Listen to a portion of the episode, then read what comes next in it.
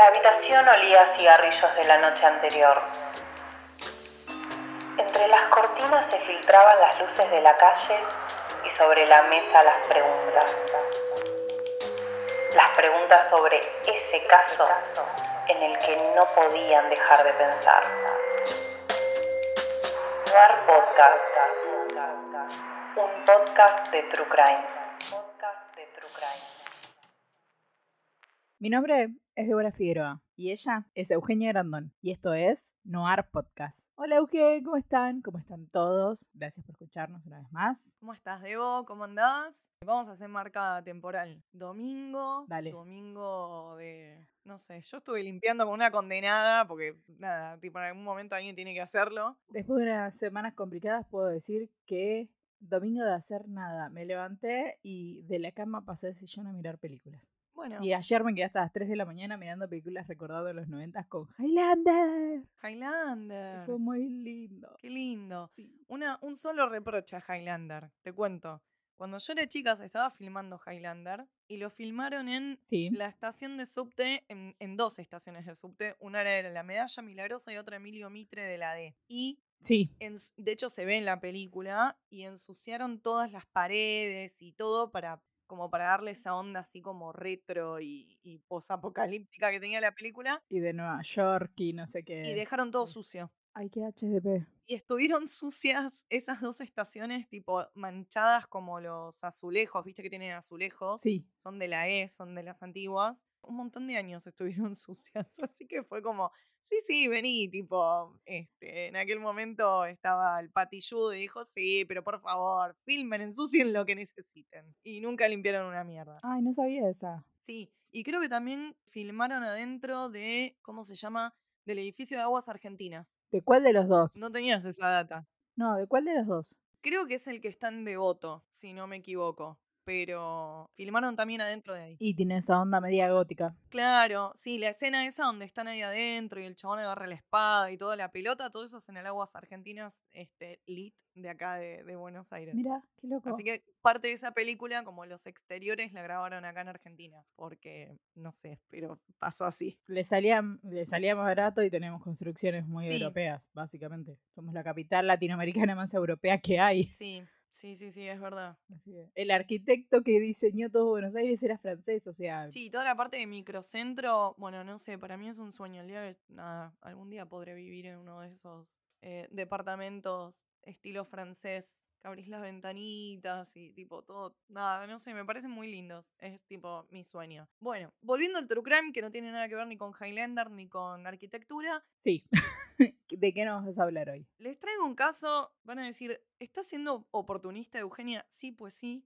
Y dado que se ha estrenado, creo que se llama Monster, Monstruo. Sí, ¿no? Monster. Hicieron esta bella miniserie sobre Jeffrey Dahmer. Vamos a hablar de Dahmer. A ver, hay muchos que quizás puedan conocer el caso, hay muchos que no. Nada, yo les traigo un poco la data y nada, preguntarte igual medio rápido, Debo, ¿la empezaste a ver la serie? ¿Te pareció? ¿Tenés alguna impresión? Sí, la empecé a ver eh, hoy. Nada que, o sea, no nos habíamos comunicado todavía de qué íbamos a hablar, pero la empecé a ver hoy. Me- eh, en principio, el, como la portada es como muy impactante, porque es amarillo y negro y es como, y esos ojos amarillos y te da cagazo. Ahora después te cuento qué onda con esos ojos. Dale. En español se llama Dahmer, como él, y en inglés se llama Monster. Y es- de- lo poquito que vi, loco, chapó por ese actor. Increíble. Está increíble. Eh, es Evan Peters, que suele trabajar mucho. Esto, eh, a ver, es de. Está. mm, creo que es producida, no dirigida. Creo que la directora es una directora mujer de algunos episodios, al menos pude ver eso. Por Ryan Murphy. Ryan Murphy es el creador de American Horror Story. Y Evan Peters es como su uno de sus actores, porque tiene también otras actrices fetiches que usa para todos sus proyectos como American Crime Story, que de hecho, nada, medio loco, en paralelo, arranqué a ver Dahmer eh, o Monster, o como le quieran decir a esta serie este fin de semana, y también arranqué a ver la tercera temporada de American Crime Story, que es sobre el caso de Clinton y Mónica Lewinsky. Sí, Y también el creador de esto es Ryan Murphy. Así que estoy como teniendo una sobredosis de Ryan Murphy por todos lados. Así que bueno, nada, yo sí la empecé a ver. Me faltan tres capítulos para terminarla. Está muy bien. Es muy fiel, salvo algunas licencias creativas muy pequeñas. Es muy fiel a, a todo lo que sabemos sobre el caso. Y está, está muy bien el approach, me parece. Y los actores están, nada, espectaculares. Él sobre todo si han tenido la oportunidad de ver videos de Dahmer, que hay miles sobre nada, él en la corte y demás. Ahora igual nos vamos a meter un poco en el caso, pero hay un montón de videos, la forma de caminar, la forma de inclinar la cabeza, así medio psiquiátrico, que también vamos a hablar un poquito de sus problemitas. La verdad que está muy bien. Él se pasa totalmente. La dirección es impecable, la fotografía es impecable. Está muy bien la serie. Es un, para mí es un 10 de 10. ¿eh? Todavía no sé cómo termina, pero me, me arriesgo a tirar ya calificación porque me viene gustando un montón y quedan tres episodios nada más. Hay uno solo que sentí que era un poquito de relleno, pero no voy a spoilear nada. No voy a spoilear nada, pero voy a hablar del caso, que es un poco spoilear la serie. Sí, quizás sí, pero yo siento que es un caso que es como un poco como lo de Jonestown, que quizás hay alguna gente que no sabe muy el detalle del caso, pero es un caso conocido, es uno, no quiero decirlo uno de los clásicos porque suena un poco raro, pero es medio tipo Dahmer, Gacy, Zodiac, ¿no? Dimo, es como... sí. No, no decirle clásicos, pero sí que como que está en el, en el inconsciente colectivo, de alguna manera. O sea, no conoces el caso de Zodiac, pero sabes quién es Zodiac, sabes que es un asesino serial. Por ahí no conoces a, a, a Dahmer, pero por ahí algo, alguna data, algo por ahí, seguramente tenés, porque seguramente escuchaste a alguien. Porque son como...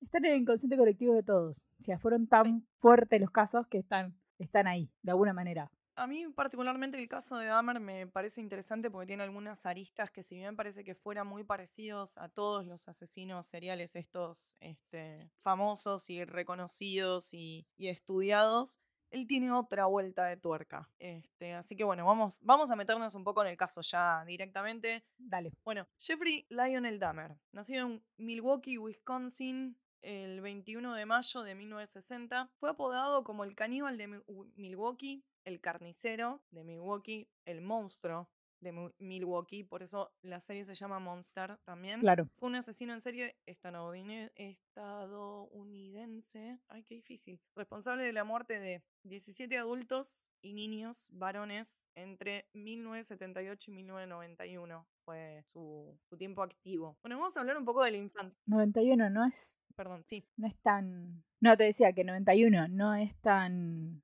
alejado en el tiempo, o por lo menos no de nuestras infancias, no. que más o menos tenemos la misma edad. Uh -huh, sí, pero si nos queremos deprimir tenemos que pensar que fue hace 30 años. Es un montón, va. Sí, ¿viste? Porque vos pensás y te olvidás que estamos en el 2020 algo, ¿entendés? Y que ya son 20 años del 2000 y que estos son 10 años más. Entonces son 30. Ay, sí. Bueno, listo, ya está. Ahí.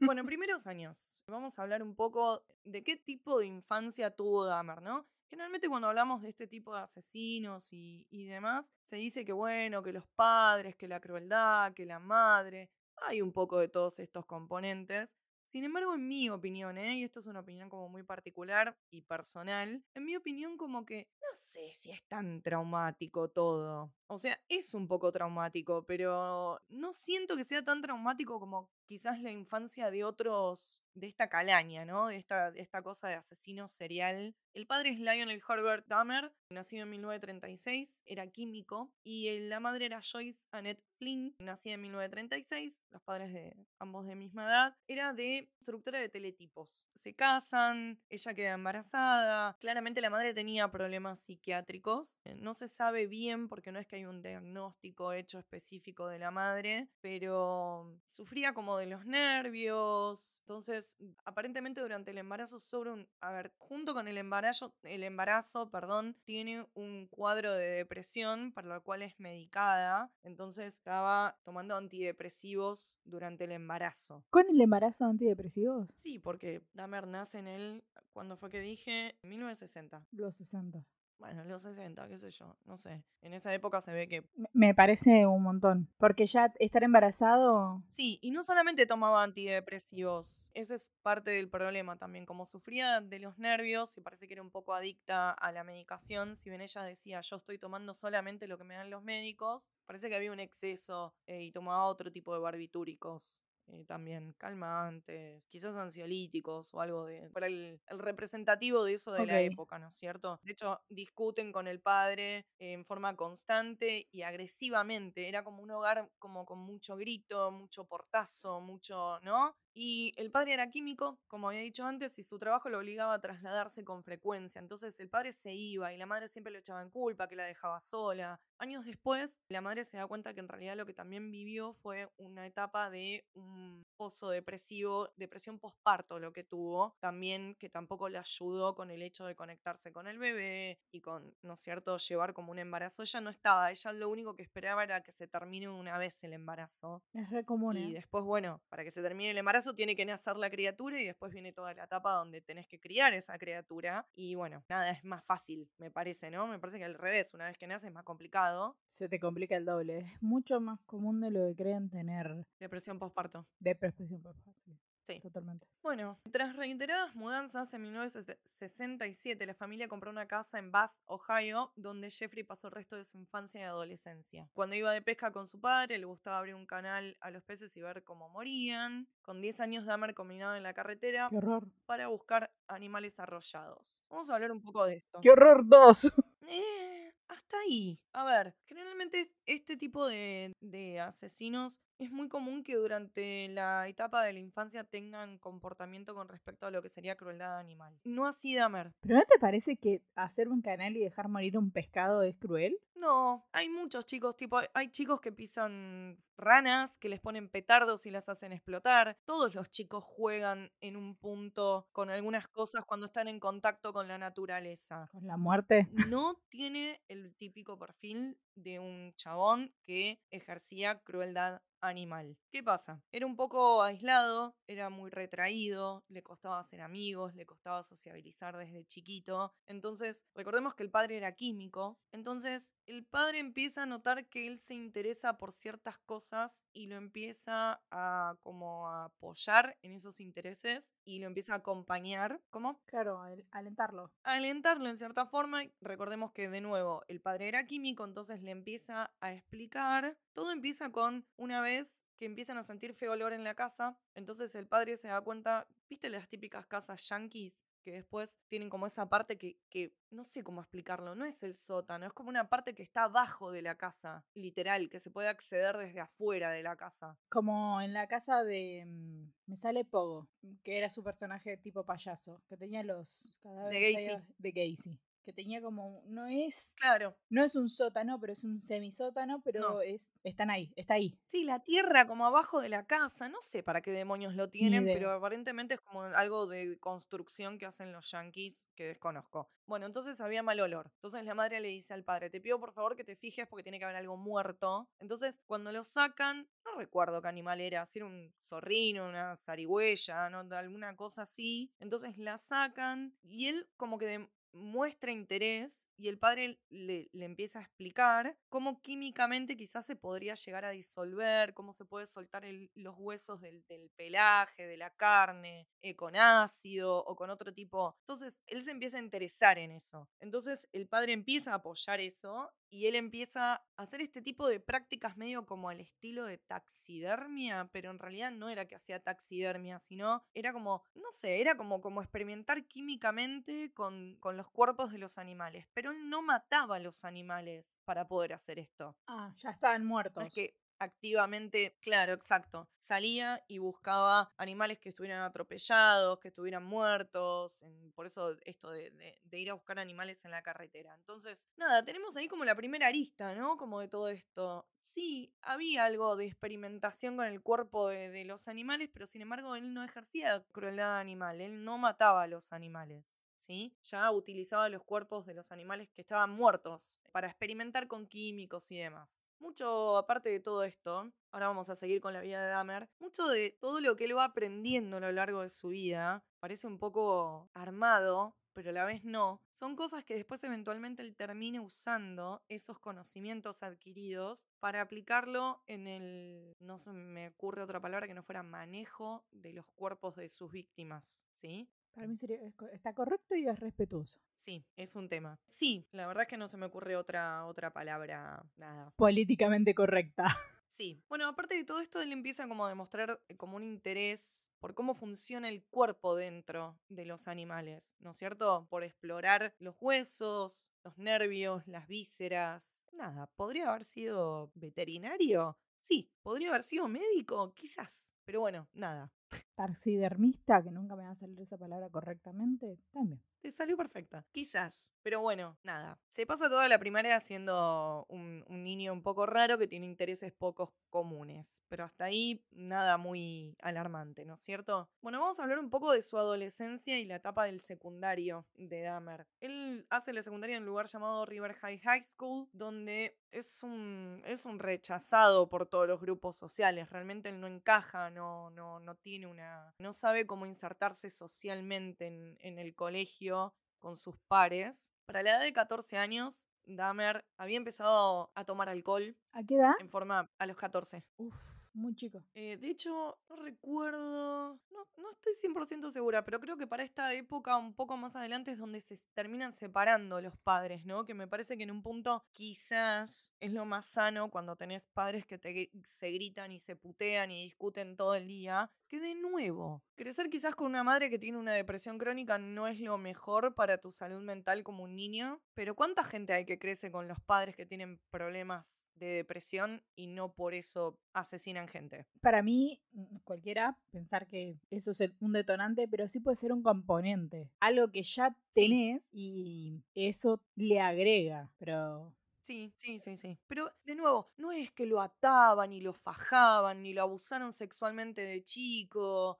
¿Me, ¿Me, entendés? No, no está ese componente como de crueldad en la infancia. Quizás había un poco de negligencia, de no darles mucha pelota, ni el padre ni la madre. Pero de nuevo, me parece que yo lo que voy con todo esto es que quiero ir haciendo como todas las aristas, de que me parece que es un caso de que no es típicamente consecuencia de las cosas que vivió, sino que siento que ya él venía un poco así. Claro, ¿no le decían también como que era un niño bien? Como que a comparación de otros, él había tenido, dentro de todo, una muy buena familia, una muy buena crianza, un, buen nivel. No, no tenía una muy familia, porque lo terminamos de hablar. Tenía la madre que tenía problemas de depresión, el padre que se ausentaba por periodos prolongados, eh, los padres discutían agresivamente delante de él y del hermano. Después, bueno, a propósito, tiene un hermano, él más chico. No, no me refiero a eso, sino que es estatus, como, como un nivel social. No. Ok. No, no. Era un químico, era un.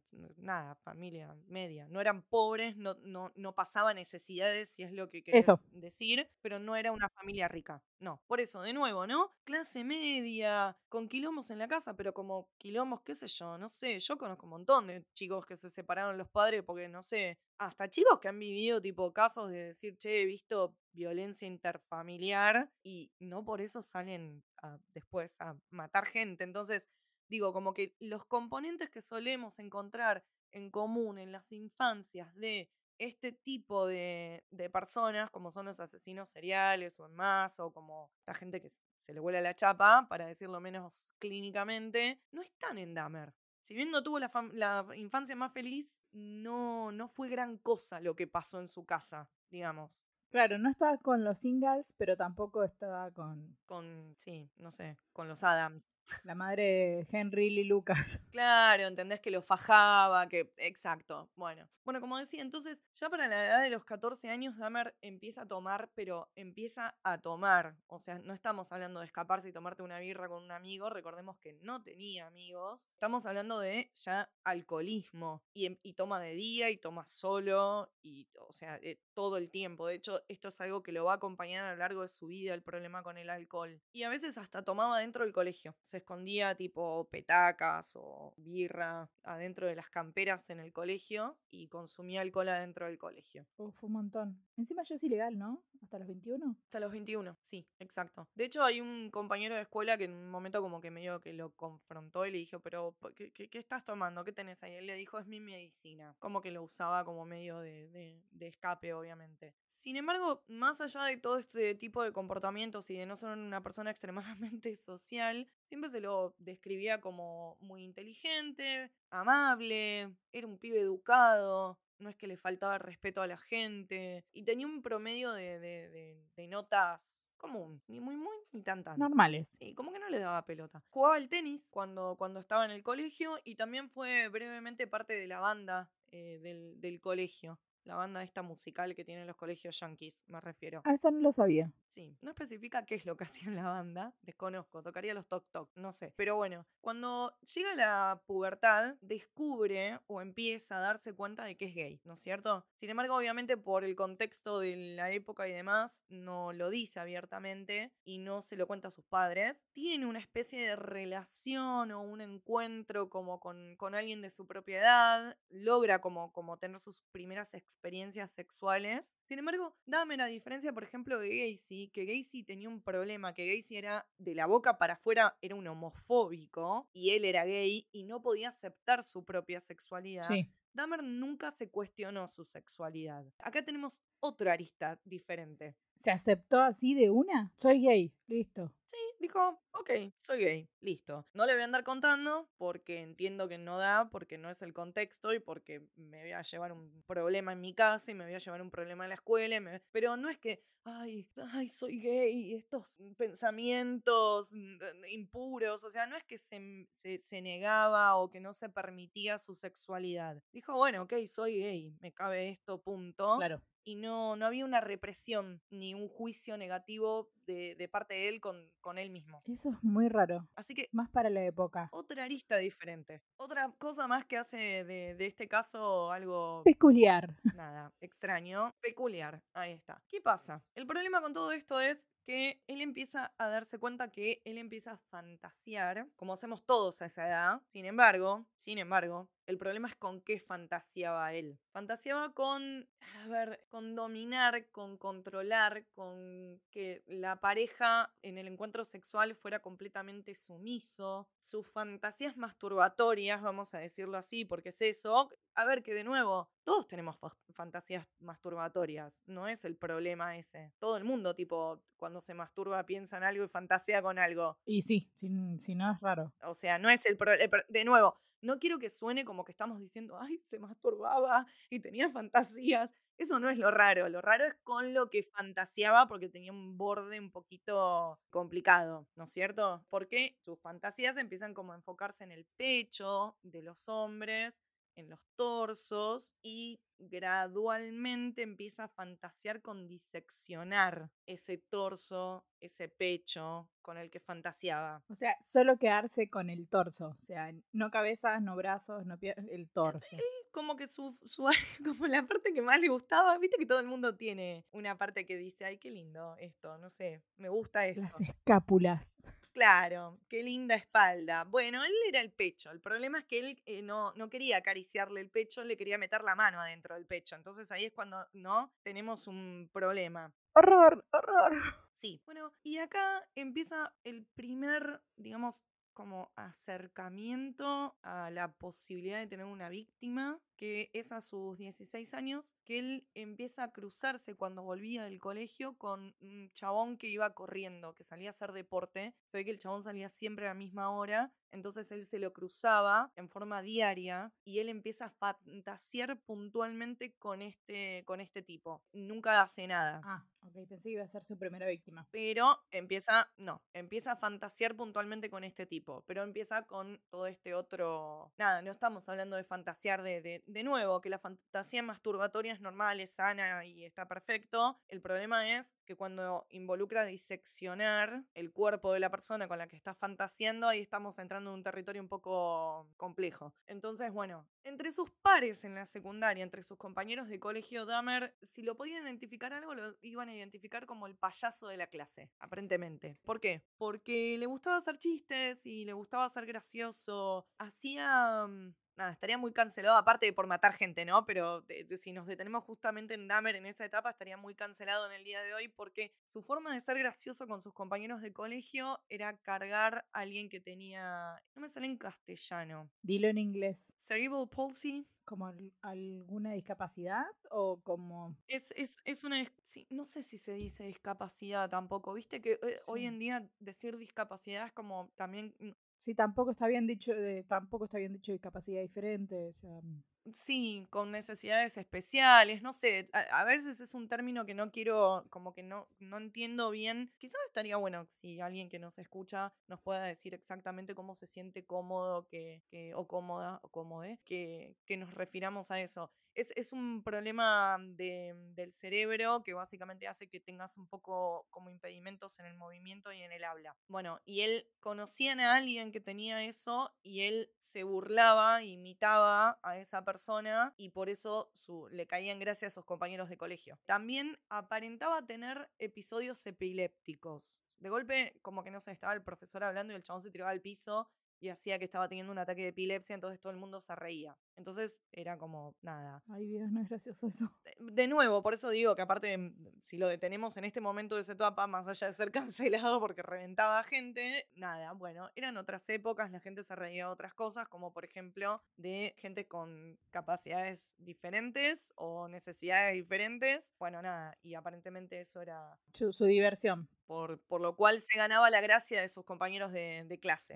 ¿sí? A veces hasta le daban plata por hacer estas cosas, que después Dahmer gastaba en alcohol. Para 1977, estamos terminando su etapa de secundario, sus notas tienen un bajón vertiginoso, obviamente, porque, bueno, empieza como a- con el tema del alcohol y demás. Sus padres le, le, le pagan un tutor para que lo ayude a mejorar las notas. No tiene un gran efecto en, la performance de él en el colegio. El mismo año los padres tratan de salvar el matrimonio y empiezan a, asistir a, a- a sesiones como de terapia compartida, terapia de pareja. Hasta que, bueno, nada, en 1977, en el mismo año, ya el padre empieza como medio una relación con una mujer en paralelo y termina yéndose de la casa y se terminan divorciando. 1978 el padre se va y se va a vivir a un hotel, o sea que ya a partir de 1978 ya digamos que lo que es el vínculo de familia entre madre y padre se rompe y el padre se va de la casa y él se queda viviendo con el hermano y la madre. Para mayo de 1978 Dahmer se gradúa de la secundaria finalmente y uno de los maestros lo ve tomando alcohol, varias latas de hecho, de cerveza en el estacionamiento del colegio. Recordemos que estamos hablando de un colegio yankee, son todas cosas que acá en Latinoamérica no existen, colegios con estacionamiento y, en fin. Y bueno, llama a los padres, lo- le hablan, le dicen, che, tu hijo está abusando del alcohol, pero todo queda medio en, Jeffrey, ¿qué estás haciendo? No tenés futuro, tenés que enfocarte en tu futuro, como, como si fuera algo... mm, Liviano. Como si al ser... no sé si liviano, pero tomado como si fuera algo como, como, ay, no me sale la palabra. ¿Viste cuando sos pendejo y haces una travesura? Eso, como si fuera una travesura adolescente en vez de estar lidiando con el hecho de que realmente tiene un problema grave con el alcohol, Sí, sí, sí, se entiende. como restando la importancia. Eso mismo, estaba por decirte. La madre en un momento se vuelve media loca, deja de tomar la medicación que tomaba, empieza medio a flashear cualquiera y agarra al hermano más chico y se va de la casa. Se va a vivir a la casa de los padres. ¿Y le deja Dahmer solo? Sí, con 18 años lo deja viviendo, casi con 18 años lo deja viviendo solo en la casa. Ahí él empieza a tomar 10 veces más y acá es cuando comete su primer asesinato.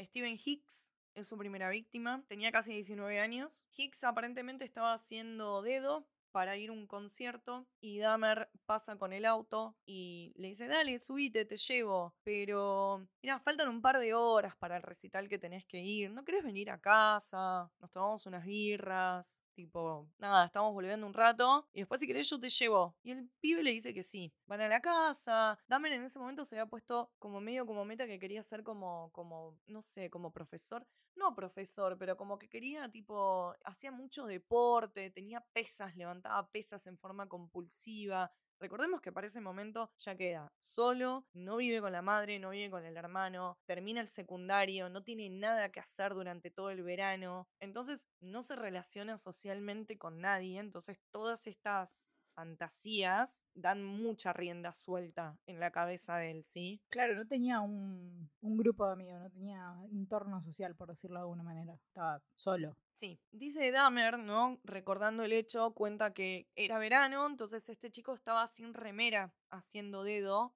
y el pecho, el torso expuesto, lo, lo, atrajo sexualmente a él y por eso paró, digamos, a, a, decirle que lo llevaba y todo eso. Empiezan a hacer pesas estando en la casa y en un momento el pibe le dice, che, mirá, se está haciendo tarde, tipo, necesito que, ¿por qué no vamos saliendo? Porque me tengo que encontrar con mis amigos y no voy a llegar. Y él empieza a decirle, no, todavía falta, dale, abrimos una birra más, no sé qué. Y como que intenta besarlo, Dahmer a, a, a Hicks, a Steven Hicks, intenta besarlo y, y como Steven le dice, che, no, mirá, te re equivocaste, no, no, yo, no es así esto. Yo no. Yo no. Y ahí, bueno, Dahmer se pone un poco agresivo y estaban haciendo pesas y le pega con una pesa en la cabeza. Qué dolor.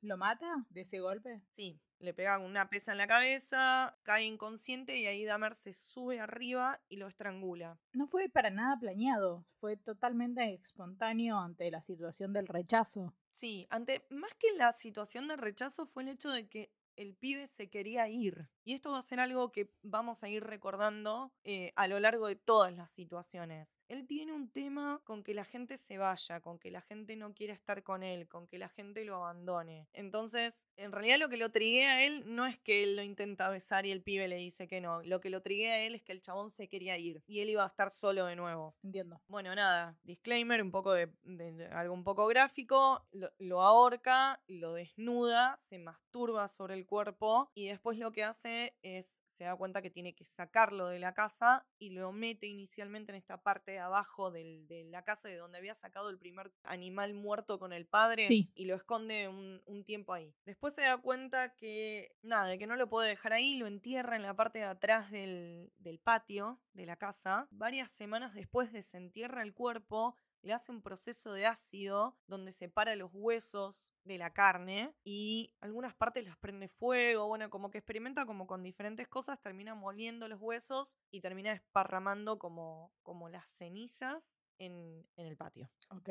Algunas partes de la carne, perdón, es un poco asqueroso, algunas partes de, las carne, de la carne tira por el inodoro. Recordemos que es un cadáver que llevaba varias semanas enterrado. Sí, lo que estaba pensando era el olor, loco, el olor. Bueno, el olor es, es, es, es, un componente muy especial, de hecho es parte por lo que cae Dahmer, digamos, en cierta forma. Bueno, después de seis semanas del asesinato, el padre de Dahmer y su prometida, ¿no? Para este momento, que era con quien había empezado la relación en paralelo cuando estaba en la etapa final del divorcio con la madre de él, caen a la casa Nada, la casa es un bardo, está llena de escabio. Dice, pero escúchame, ¿qué, qué, ¿qué es esto? No, tuve una fiesta, le dice él. ¿Qué esperas de una persona de 18 años viviendo sola? O sea, no puedes esperar mucho. Dos dedos de frente.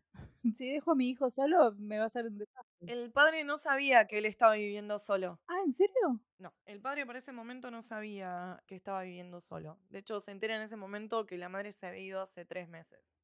No, te lo puedo creer. Bueno, entonces, ante todo esto, le dice, bueno, che, no, esto no puede seguir así, no puede seguir así, estás escabeando, no estás haciendo nada, tu madre se fue, esto es un bardo, la casa es un quilombo, tipo, tenés que hacer algo, Damer. Bueno, lo terminan convenciendo para que se enrole en la universidad. En la universidad, nada, las, las notas son un desastre, no se, no se logra conectar socialmente con nadie, toma en exceso también durante la, la etapa en la, en la universidad, o sea, todo mal, o sea, básicamente no, no, termina, después de tres meses termina yéndose, porque tipo, aparte lo terminan expulsando, un desastre, o sea, no había forma. Para enero de 1979 ya el padre es como, yo no sé qué hacer con vos, ¿me entendés? Tipo, estás como, no sé qué hacer con vos, le dice al padre. Y lo mete el ejército. Que era como una forma de, en teoría, de darle disciplina, de, de como acomodarlo, ¿no es cierto? Mil comillas. Entre mil comillas. O sea, pero ¿lo aceptaron en el ejército? Sí, entró, se enlista y es entrenado como especialista médico y lo, le hacen un, un deployed a Alemania donde sirve en combate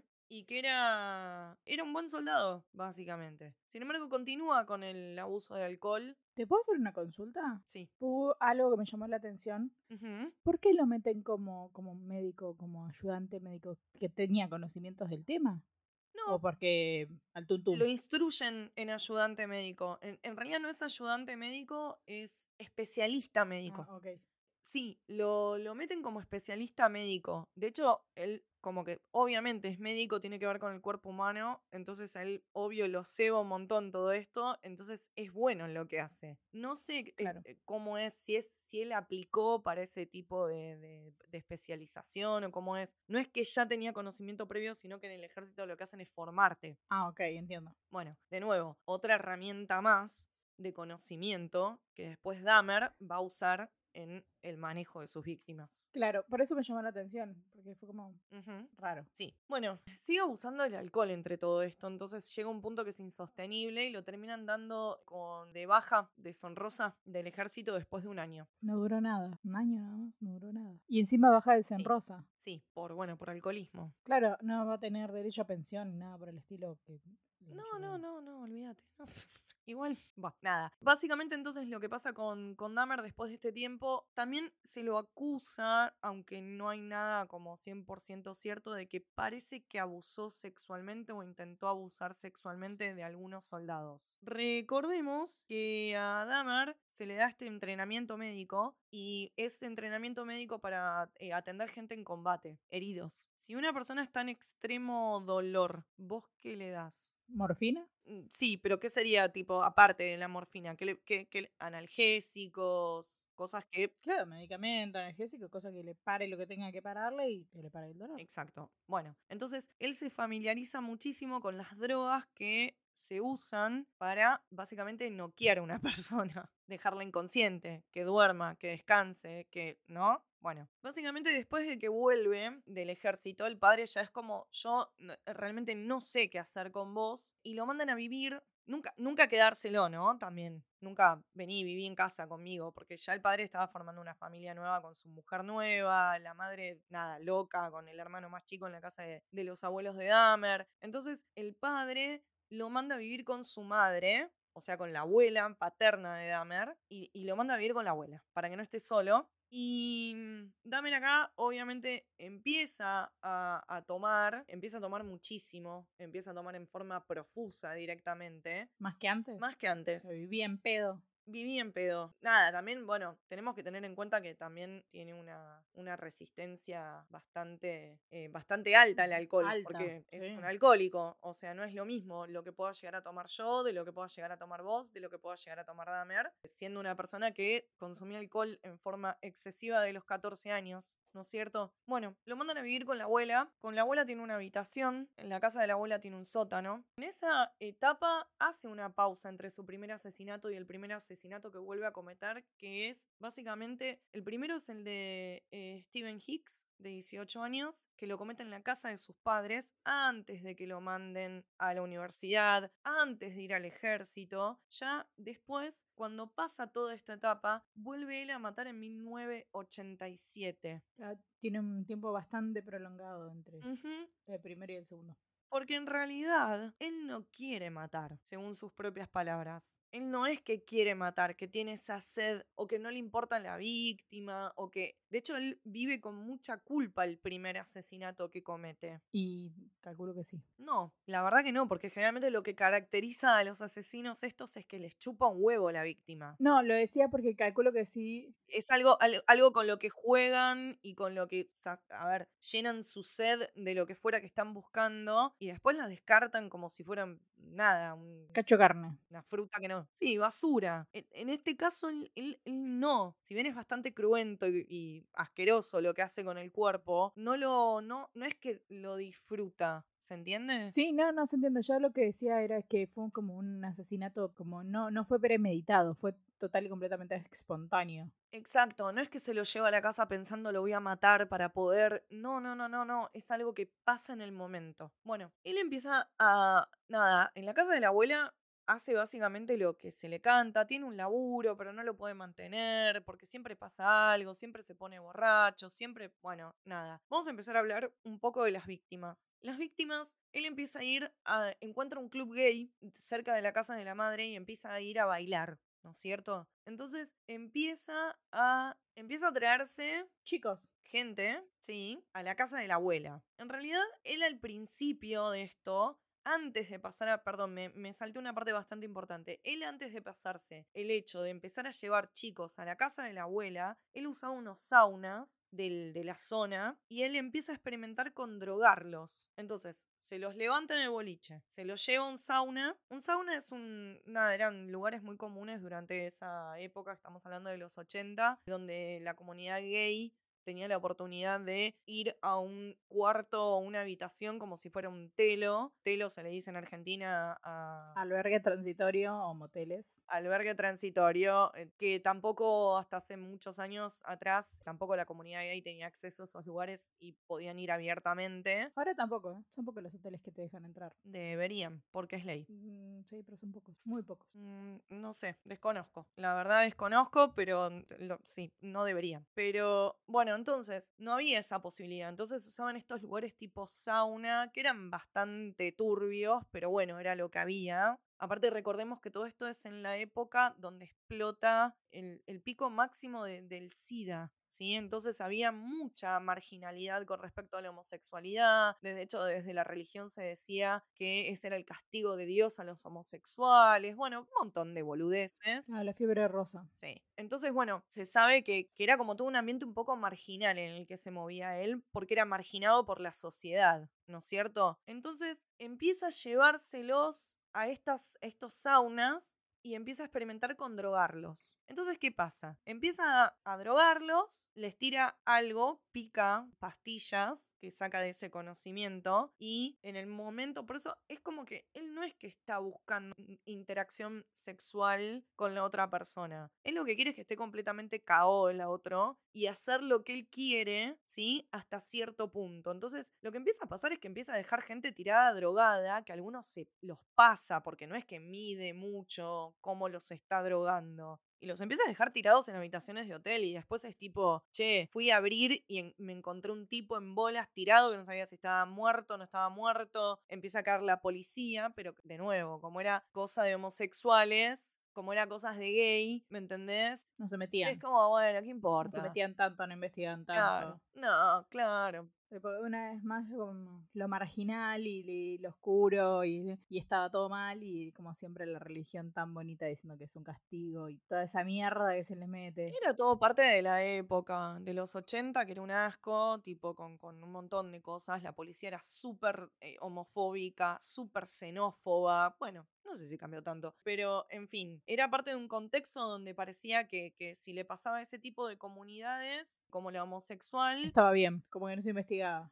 sí, no importaba, no importaba mucho no, no iban a gastarse mucho en ver qué onda. Se lo habían buscado ellos, básicamente. Se lo habían buscado y bueno, esa era la consecuencia de, de practicar su, su, sexualidad abiertamente. ¿Sabes que te quiero preguntar algo? Porque no sé si lo, lo, lo, dijiste, lo comentaste y a mí se me mm. pasó. ¿Él ya dijo que era gay abiertamente o lo seguía manteniendo oculto? Porque como mencionaste que en algún momento lleva hombres a la casa de la, de la abuela luego de pasar por el sauna. Y, pero la abuela no casaba un fútbol, ¿me ah, entendés? Después de, de, a ver, no, él todavía no blanqueó con su familia su homosexualidad. Sin embargo, empiezan a sospechar porque es tipo con una novia, ¿no es cierto? Pero bueno, no, él no lo blanqueó. La abuela era muy religiosa, aparte no había chance. De hecho, todo el tiempo le decía, ¿por qué no venís a la iglesia conmigo? Ven y que te presento una chica. Vos lo que necesitas es una mujer que te encamine, casarte, hacer tu familia, dejar de tomar, bla, bla, bla. Quizás dejar de tomar sí tenía que dejar de tomar y que dejar de matar también, pero la abuela no sabía. Casarte, tener hijos como el padre, que le fue re bien, ¿no? Que tuvo una segunda familia. Claro, sí, sí, sí. Bueno, ¿qué pasa con todo esto? Empieza a no dejarlo entrar a estos saunas. Porque es tipo, vos me drogas gente y me la dejás tirada acá. O sea, no te doy más una habitación acá. Entonces él no le queda otra que empezar a llevar a las víctimas a la casa de la abuela. El tema es que ahí empieza una vuelta de tuerca, que es donde él no se puede contener más y empieza a matar a sus víctimas, ¿sí? Los droga, los asfixia y después, bueno, Sí. hace cosas con el cuerpo, no importa, o sí, pero en fin, y pero después empieza a tener que hacer algo con los cuerpos. ¿Entendés? Porque es tipo, la abuela es boluda y es una señora grande, pero él empieza a practicar de nuevo toda esta cosa de, de desprender la carne de los huesos, se empieza a quedar con parte de los cuerpos, con los huesos. De hecho, empieza a quedarse con cráneos que tiene guardados en una caja. Muy Ed Kemper. Eh, El tema es que empieza a hacer todo eso, pero lo empieza a hacer en el sótano de la casa de la abuela y empieza a ver olor. La abuela se empieza a quejar con el padre, ¿sí? Y le empieza a decir, mirá, hay olor, toma todo el día, yo no sé qué está haciendo. Bueno, conclusión, va a una feria completamente escabio, se empieza a masturbar en el medio de la feria, lo agarra la policía, lo tienen que sacar, lo liberan en fianza. Es como, ¿qué estabas haciendo? No sé, no, no sé, li- siempre dibujando las cosas, ¿viste? Como que siempre que al padre, tipo, de alguna forma lo empaquetaba y le vendía otra cosa. Y en un momento, él se lleva un pibe, un menor de edad, y el pibe se escapa completamente drogado de la casa de la abuela. Llega a la casa y hacen la denuncia. Era un chico que creo que tenía descendencia filipina y mm, lo llevan a la corte y el juez, y acá quizás podrían haber detenido todo, ¿no? Pero no. El juez lo mete en cana y le da solamente un año porque dice que le va a dar una segunda oportunidad porque obviamente ¿no? Entre una familia de inmigrantes y un niño americano, rubio, Blanco. blanco, hombre blanco cis, ¿no? Pero en este caso cis no. bueno, en este caso, no, sí, sí, sí. Eh, cis quiere decir que es cisgénero. ¿Te gusta la- tu otro género? Y sí, sí, él, él se identifica como hombre. No tiene nada que ver con su orientación. Es cis. Ah, creo que sí, creo que sí. Creo que sí. Sí, sí, sí, sí, sí. Es hombre blanco cis, más allá de que sea gay. Bueno, entonces él tiene, tiene como, como que el juez considera que no fue tan grave lo que hizo. Recordemos esta familia. Les pido por favor. Bueno, de hecho, cuando va, va a declarar el padre, habla un poco trabado, porque obviamente el, el inglés no es su, su idioma de origen, su, su ma- lengua materna. Entonces, el juez como que, ay, no, no sé, ay, no te entiendo así, ¿viste? Una cosa muy xenófoba. Bueno, lo mandan en cano durante un año. Y el padre tiene la esperanza de que durante ese año, ¿no? Él como, pero ¿qué hacías con ese chico, no? Porque ya medio que saltó la ficha de Un que chico. obviamente él tenía una inclinación de que le gustaban los hombres, pero bueno, esto era un menor de edad también, ¿no? Estamos, aparte, ¿no? De que la finalidad era que él termina yendo en cana por esto, pero él ya había matado varias personas para este momento. Él había matado a... mm, Él había matado a mínimo dos, tres personas ya antes de este suceso. Ahora si quieren los nombro, pero bueno, nada. James Edward Daxtator de 14, Richard Guerrero de 22, Anthony Lee de 24, Raymond Lemon Smith de 32. En realidad, Raymond es la primera víctima. ¿Qué pasa? Él sale de la cárcel, ¿no es cierto? Sí, después de ese año. Sale de la cárcel y no va a volver a la casa de la abuela. Porque Ya no. Ya, ¿No? Ok, ya no. Entonces, para cuando mata a Raymond Smith, con la misma metodología, ya él estaba viviendo solo, se había mudado a un departamento. El tema es que ¿A qué departamento se había mudado Dahmer? Dahmer se había mudado a un departamento en una zona pobre, ¿sí? A lo cual la gran mayoría de la gente que vivía en esa zona eran afroamericanos y latinos. Una zona bastante marginada Sí, por la sociedad Sí. en ese momento, sí. Peligrosa, peligrosa. Entonces, ¿qué pasa? Bueno, acá empiezan a pasar varias cosas. Dahmer empieza a, ya empieza a, ya está desconado ya para este punto. Dahmer empieza a guardarse parte de las víctimas, empieza a comerse parte de sus víctimas. Que ahí hay toda una explicación. De hecho, muchas de las víctimas que él tiene son latinos y afroamericanos. Y después se empieza, como que inicialmente se piensa en que es medio crimen como de odio racista lo que él hacía. Y en realidad nada que ver. Solamente que él, él decía que solamente se llevaba a su casa a quienes les parecían hermosos. Eh, wow. Lo que pasa es que como predominaba la cantidad de hombres afroamericanos y latinos en la zona, porque justamente era una zona pobre, y en la zona pobre no hay muchos blancos en Estados Unidos, eh, se dio la casualidad de que entonces todas sus víctimas eran de la misma etnia. ¿Se entiende? Pero no es porque él tuviera algo tipo de odio contra los afroamericanos o los latinos, al contrario. De hecho, sus víctimas él se las llevaba porque eran hombres que le parecían atractivos y hermosos, en sus palabras. Y qué loco también, ¿no? Que, que mm, por lo general el asesino en serie siempre está sobre su misma etnia, ¿viste? O sea, el blanco mata Ujú. blanco. En este caso él no, él no, no responde a nada de todo lo que sabemos, entre comillas, de, de lo que serían los asesinos seriales. Porque no mata sobre su propia etnia exclusivamente. Es, al contrario, tiene más... Igual los otros tampoco matan sobre su misma etnia, si te lo pones a pensar. Hay algunos que llevan, hay algunos que llevan mucho ese patrón. ¿Como quién? Que matan sobre su misma etnia. Y ahora no se me ocurre ninguno.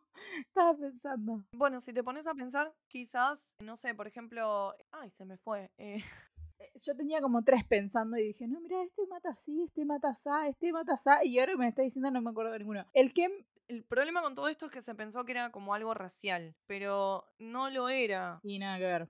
Me, me quedé, eh, por ejemplo, Ted Bundy mataba a mujeres blancas solamente, ¿sí? Sí. Pero yo no creo que matara a mujeres blancas porque no quería matar mujeres negras o porque quería matar mujeres negras, ¿me, me entendés? Creo que solamente mataba a quienes por las que se sentía atraído en alguna forma. Sí, Ted Bundy tenía un, Sí, eran morochas, tipo parecidas a la madre.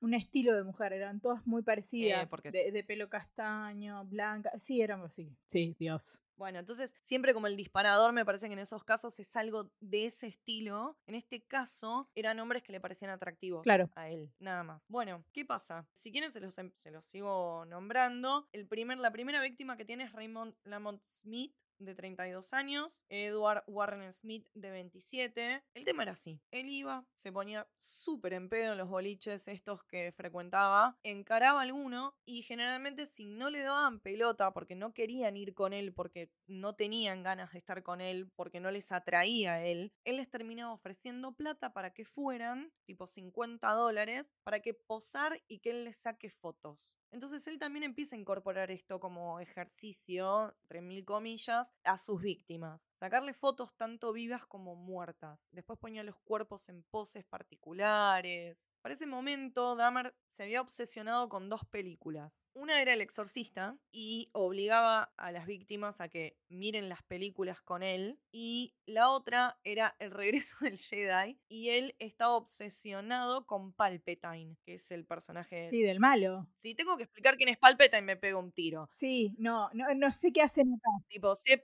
tienen que saberlo. Entonces, eso que vos ves en la tapa de Monstruo, que hablábamos al principio del episodio, Entiendo.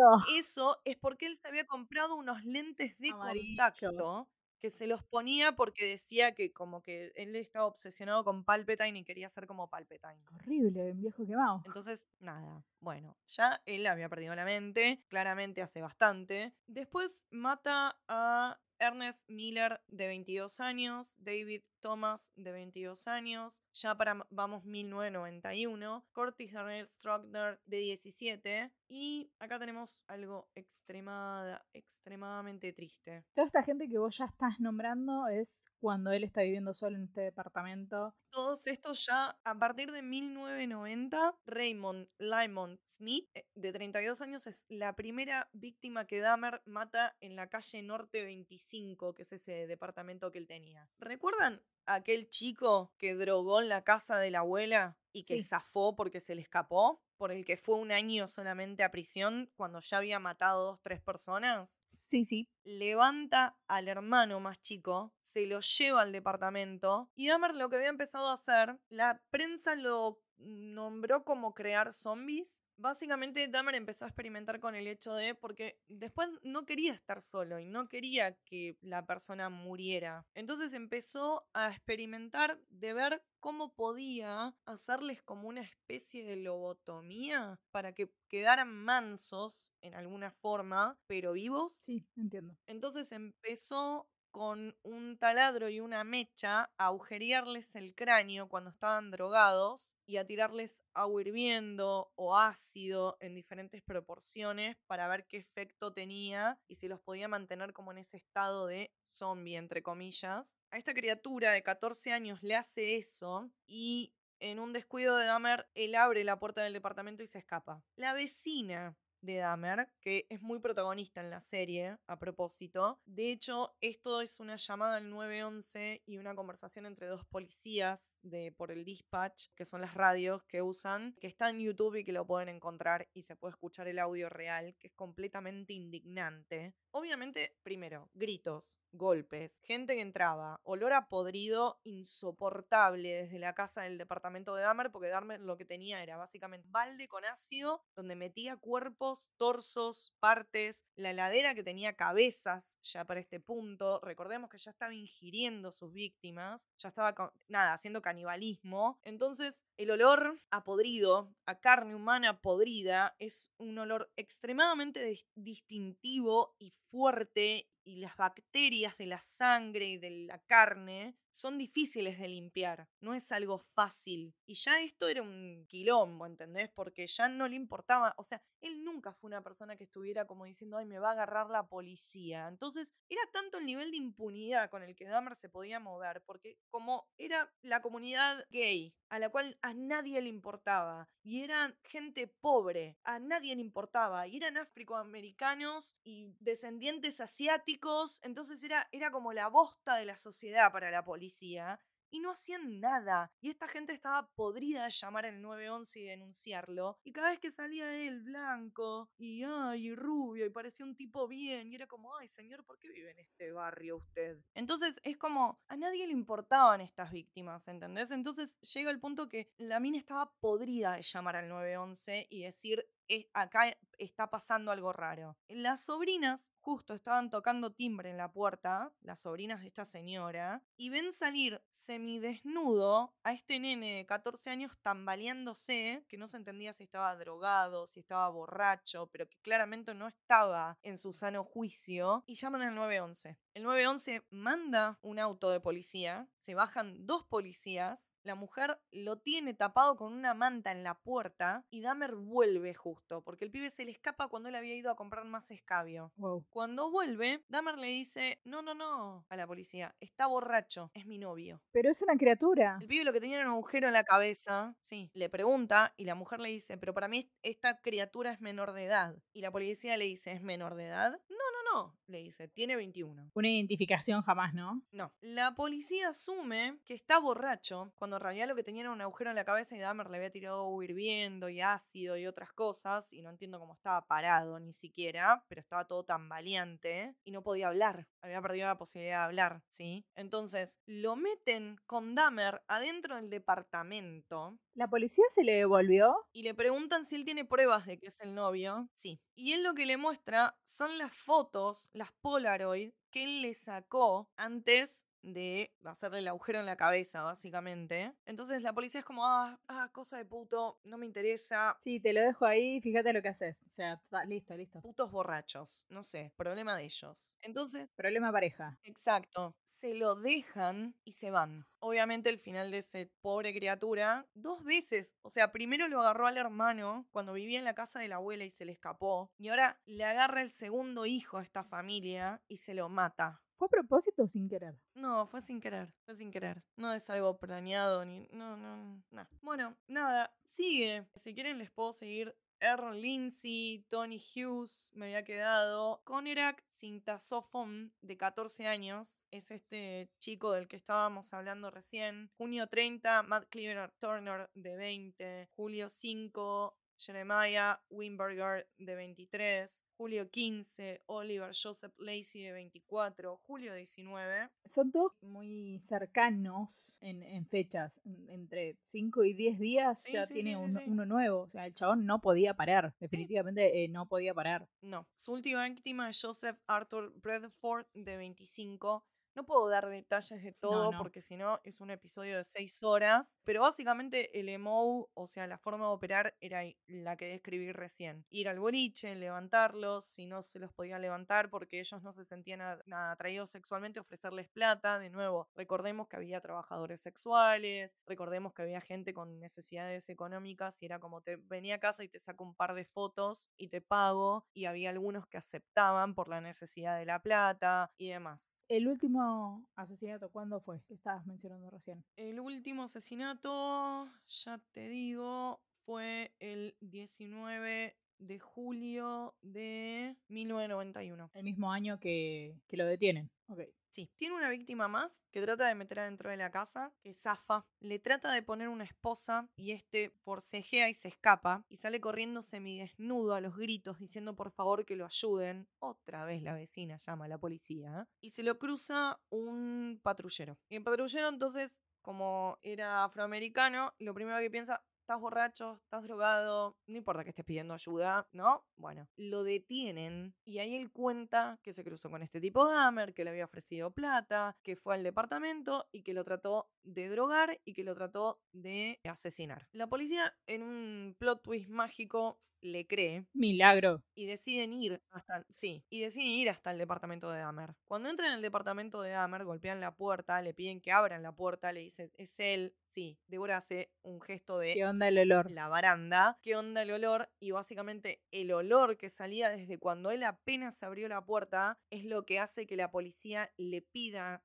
de ingresar al departamento. Cuando entran al departamento empiezan a encontrar algunas cosas raras tiradas hasta que le piden si puede darle la llave para sacarle la esposa que tenía puesto. Porque de hecho la policía se piensa que es un prófugo de otro policía al principio por la esposa que tenía puesta.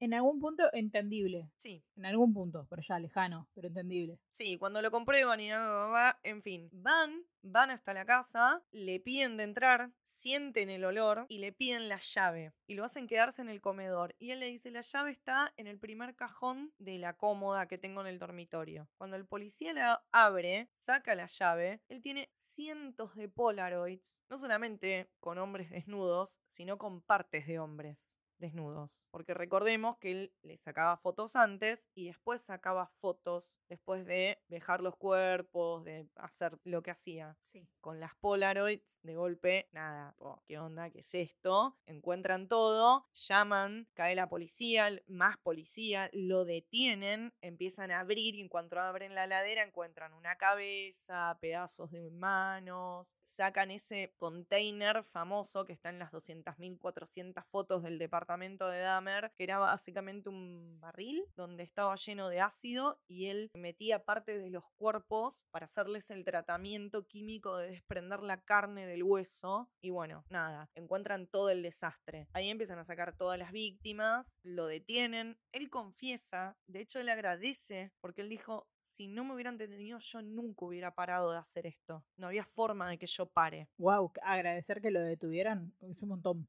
Y él pide la... la él, él en un momento niega lo que hizo, ¿eh? Confiesa así de una, cuenta todo, da detalles, eh, no se niega, colabora. Si bien no se acuerda bien los nombres de las víctimas, es por un tema de- del escabio y de, de- que no prestaba tanta atención, no porque no quisiera brindar datos. De hecho, nada, lo entrevista un psicólogo, un psiquiatra, él ha- habla abiertamente de todos su- sus deseos, de lo que le pasaba, y él pide a los policías que le den la silla eléctrica. Ah, bueno. Bueno, Mi cara fue porque busqué las imágenes de, de la escena del crimen. Ah, sí, bueno, si quieren hacerlo, háganlo. No se ve mucho igual. Igual se ve la cabeza que tenía en la, en la ladera y las partes. Tenía pedazos, también tenía un freezer aparte. Siempre él la excusa que le daba a los vecinos es mi familia me mandó carne, se me, se me rompió el freezer y ese es el olor a podrido. Siempre tenía una excusa para todo él, igual. Porque bueno, quería justificar el olor. Bueno, nada, lo enjuician. El juicio obviamente tiene un montón de cobertura, de prensa, de, de- porque imagínate, tipo, era una locura pensar Una locura pensar que un hombre blanco podía matar de esta manera o comerse a la gente. Sí, en la casa, nada, hay un poco de reconto. En su casa se encontró una cabeza humana en la heladera, dos bolsas en el congelador que contenían un corazón humano y genitales masculinos. En el dormitorio se encontraron cinco cráneos y diversos objetos como cuchillos, sierras, martillos, eh, así como fotos detallando procesos de desmembración de cuerpos humanos, que era eso, las fotos que vio la policía. En otro cajón encontró un esqueleto completo con los huesos limpios con cloro, un cuero cabelludo desecado y un contenedor de 260 litros lleno de ácido con tres torsos y otras partes humanas. También se encontraron rastros de sangre en las paredes. Nada, imagínate los vecinos enterarse que estaban viviendo al lado de todo eso. Y a- el- yo lo que haría es eh, pedirle disculpas a la señora de al lado, que escuchaba y que denunciaba y que el olor y que llamó no sé cuántas veces a la policía y le diría, iría y le diría, señora, discúlpenos, tenía Sí, la razón. policía una vergüenza. Los psiquiatras que lo atendieron dijeron que estaba enfermo, por lo que se declaró culpable con atenuante de ajenación mental para ser condenado a una cárcel especial para enfermos mentales, pero el atenuante fue finalmente rechazado. En principio se habría declarado inocente, pero cambió su declaración por la gran cantidad de pruebas en contra. El jurado entonces lo declaró mentalmente sano por 10 votos contra 2 y en consecuencia fue finalmente sentenciado a 15 cadenas perpetuas consecutivas. Fue enviado a Columbia Correctional Institute en Portland, Wisconsin, donde fue entrevistado por el perito de perfiles criminales del FBI, Ressler. Este famoso experto coincidió en que para defensa de la sociedad el condenado tiene que permanecer encerrado el resto de sus días. Sin embargo, des- destacó que debía, ser, que debía ser internado en un hospital psiquiátrico, en una cárcel común, puesto que era un enfermo mental, aunque a veces parecía estar en su sano juicio y racionalizara su conducta. Pero igual terminó en una cárcel común, no terminó en un... En un. Sí. Sí, el criminal admitió haber practicado el canibalismo y devorado los bíceps de una de sus víctimas. Señaló que se masturbaba ante los trozos de carne y las calaveras de aquellos que consideraban hermoso y a quienes no quería perder. Esto es parte de comérselos, es parte de retenerlos, de poder llevarlos consigo. Nada, no me voy a Sí, lo mismo que Ed Kemper. Léanlo porque tiene toda una explicación psicológica. No la voy a dar ahora acá porque si no, no terminamos más. Declaró también que las tres cabezas halladas en su nevera y en su congelador con la canta intacta permanecían a sus tres últimas víctimas. La pregunta es, ¿qué pasó con Dahmer? Pues, ¿murió? ¿Lo ejecutaron? ¿No lo ejecutaron? ¿Sabes? Sé de casualidad. A ver. Y lo mataron estando preso. Sí, lo mató otro preso. Lo mató a golpes, otro preso. Miércoles. Hay que matar a una persona a golpes. Creo que después hay una nota donde el tipo cuenta por qué. ¿En serio? Hay que buscarlo. Sí, pero bueno, muy resumido. Chicos, para entrar como en súper detalle de todo el caso, tengo que estar seis horas. Hay toda una explicación psicológica atrás de por qué hacía lo que hacía y cómo lo hacía y por qué elegía hacerlo de una forma y no de otra. Pero muy así como, como quien lo resume rápido, esto es Jeffrey Dahmer. Sí, ya venimos de un episodio de dos partes gracias a Jim Jones. No vamos a volver a hacer otro episodio de dos partes de, de Dahmer. A menos que les guste, si nos dicen que quieren episodios de dos partes y les interesa, podemos hacer episodios de dos partes, pero Sí, tranquilamente. tienen que expresarlo. Este, Sí, exprésenlo. Aparte porque lleva mucho, mucha, mucha, mucha investigación. O sea, yo me tuve que comer un libro, dos series y una película para hacer todo lo que hice. Sí, no, Y Dahmer es una personaje muy interesante que tiene muchas aristas mentales, un montón. psicológicas. Un montón. Yo la verdad no tuve que hacer tanta investigación para este caso, primero porque hay un montón de data sobre Dahmer, que es lo que pasa con estos casos, tipo lo, lo de Johnston y todo, es fácil encontrar la información. Entonces, como que buscas y Sí. hay un montón, hay fotos, hay detalles, hay esto, hay otro. Pero lo que tiene Dahmer es, este caso tiene una arista que tiene una vuelta de tuerca un poco desde la parte psicológica, en mi opinión, porque no tiene como las características generales del resto de los asesinos, que creo que muy por arriba, pero las fuimos marcando a lo largo del episodio, y tiene otra vuelta de tuerca, que si lo queremos ver, es también el entorno y el momento sociopolítico en el que se estaba dando el hecho de que él cometiera estos asesinatos. El hecho de que este tipo pudiera matar por la cantidad de años en la forma, pensemos que no era el típico asesino serial que cubre las huellas para que no lo agarren. Era completamente desprolijo, no se cuidaba. O sea, había estado la policía en la casa y le volvió a entregar una víctima y se la dio para que la remate. Dios, no tengo más nada que decir. Da indignación total eso. Solo porque era parte de la comunidad homosexual, porque eran los 80, porque era el pico del SIDA y porque era un hombre blanco y porque todas las víctimas o toda la gente que podía, ¿saben la cantidad de gente que lo denunció o que directamente ni iba a denunciarlo, que los había drogado inicialmente antes de empezar a matarlos? De nuevo, ¿no? Porque recordemos que ya tenía los asesinatos en la casa de la abuela y que tenía los- el asesinato de cuando había terminado el secundario. Estuvo preso en el medio. Miren cuántas instancias hubo para detenerlo. Para frenarlo, sí, y no. Y nadie hizo nada, porque nadie quiso investigar a fondo porque era como, bueno, no sé. Son gays. Son gays o son víctimas o te la estás buscando. Entonces directamente también era esta cosa de yo, afroamericano, no voy a ir a meterme a una comisaría a decir que un tipo me quiso matar y me drogó estando dentro de un telo en un lugar que no está habilitado legalmente y que yo tengo que explicar que fui por plata con ese tipo a ese lugar. O sea, me van a decir, bueno, no sé, jodete. Era lo que había pasado en varias ocasiones, que la respuesta fue jodete. Re- eh, me salió, Sí. a la víctima. Totalmente, totalmente. Porque bueno, no había, ¿no? Un- Una idea de, de nada.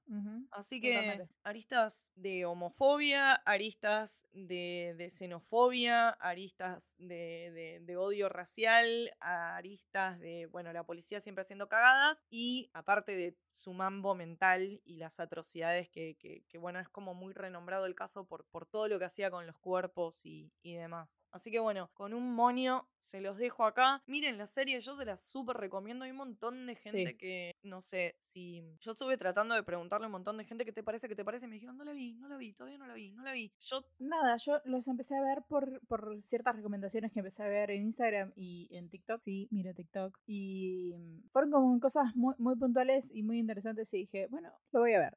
y la arranqué y a la mitad me quedé dormida porque estoy cansada de nada más. Está bien. está No bien. porque no fuera interesante, sino porque me, ayer me dormí retarde. Es, es, me parece una excusa válida. Así que bueno, nada, los dejo con esto. Siento en un punto, no puedo evitar sentir en un punto que me hubiera gustado profundizar mucho más, desde la parte psicológica sobre todo, y quizás darles un poquito más de gore para los que les interesa, ser un poco más explícita con lo que hacía con los cuerpos y por qué lo hacía, no por el gore puro, sino de explicar cuál era el comportamiento exacto de él. Pero bueno, nada, no hay tiempo. Si tengo ponerme a hablar, son muchas víctimas y son muchas cosas y lo hice como por arriba. En la serie está muy en detalle, así que si quieren verla, ahí van a tener un poco más de data. Y si quieren investigar, nada, es internet y es Dahmer y es uno de los más conocidos de estos locos, así que hay un montón de, de información. Sin embargo, si les interesa, quizás se pueda hacer un apéndice o algo de, de los episodios. Pero bueno, nos tienen que pedir, si no, yo no sé si les gusta, si no les gusta, si les aburre o no. Así que nada, los A escuchamos.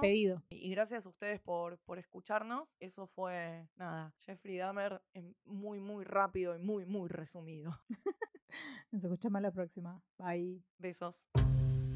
Este podcast está producido por Eugenia Grandón y Débora Figueroa. Edición, Débora Figueroa. La voz de la intro, Lucía Barilá. Seguinos en Instagram como noar.podcast. Escuchen, dejen su review y síganos en Spotify, Google Podcast, Apple Podcast y donde escuches podcast.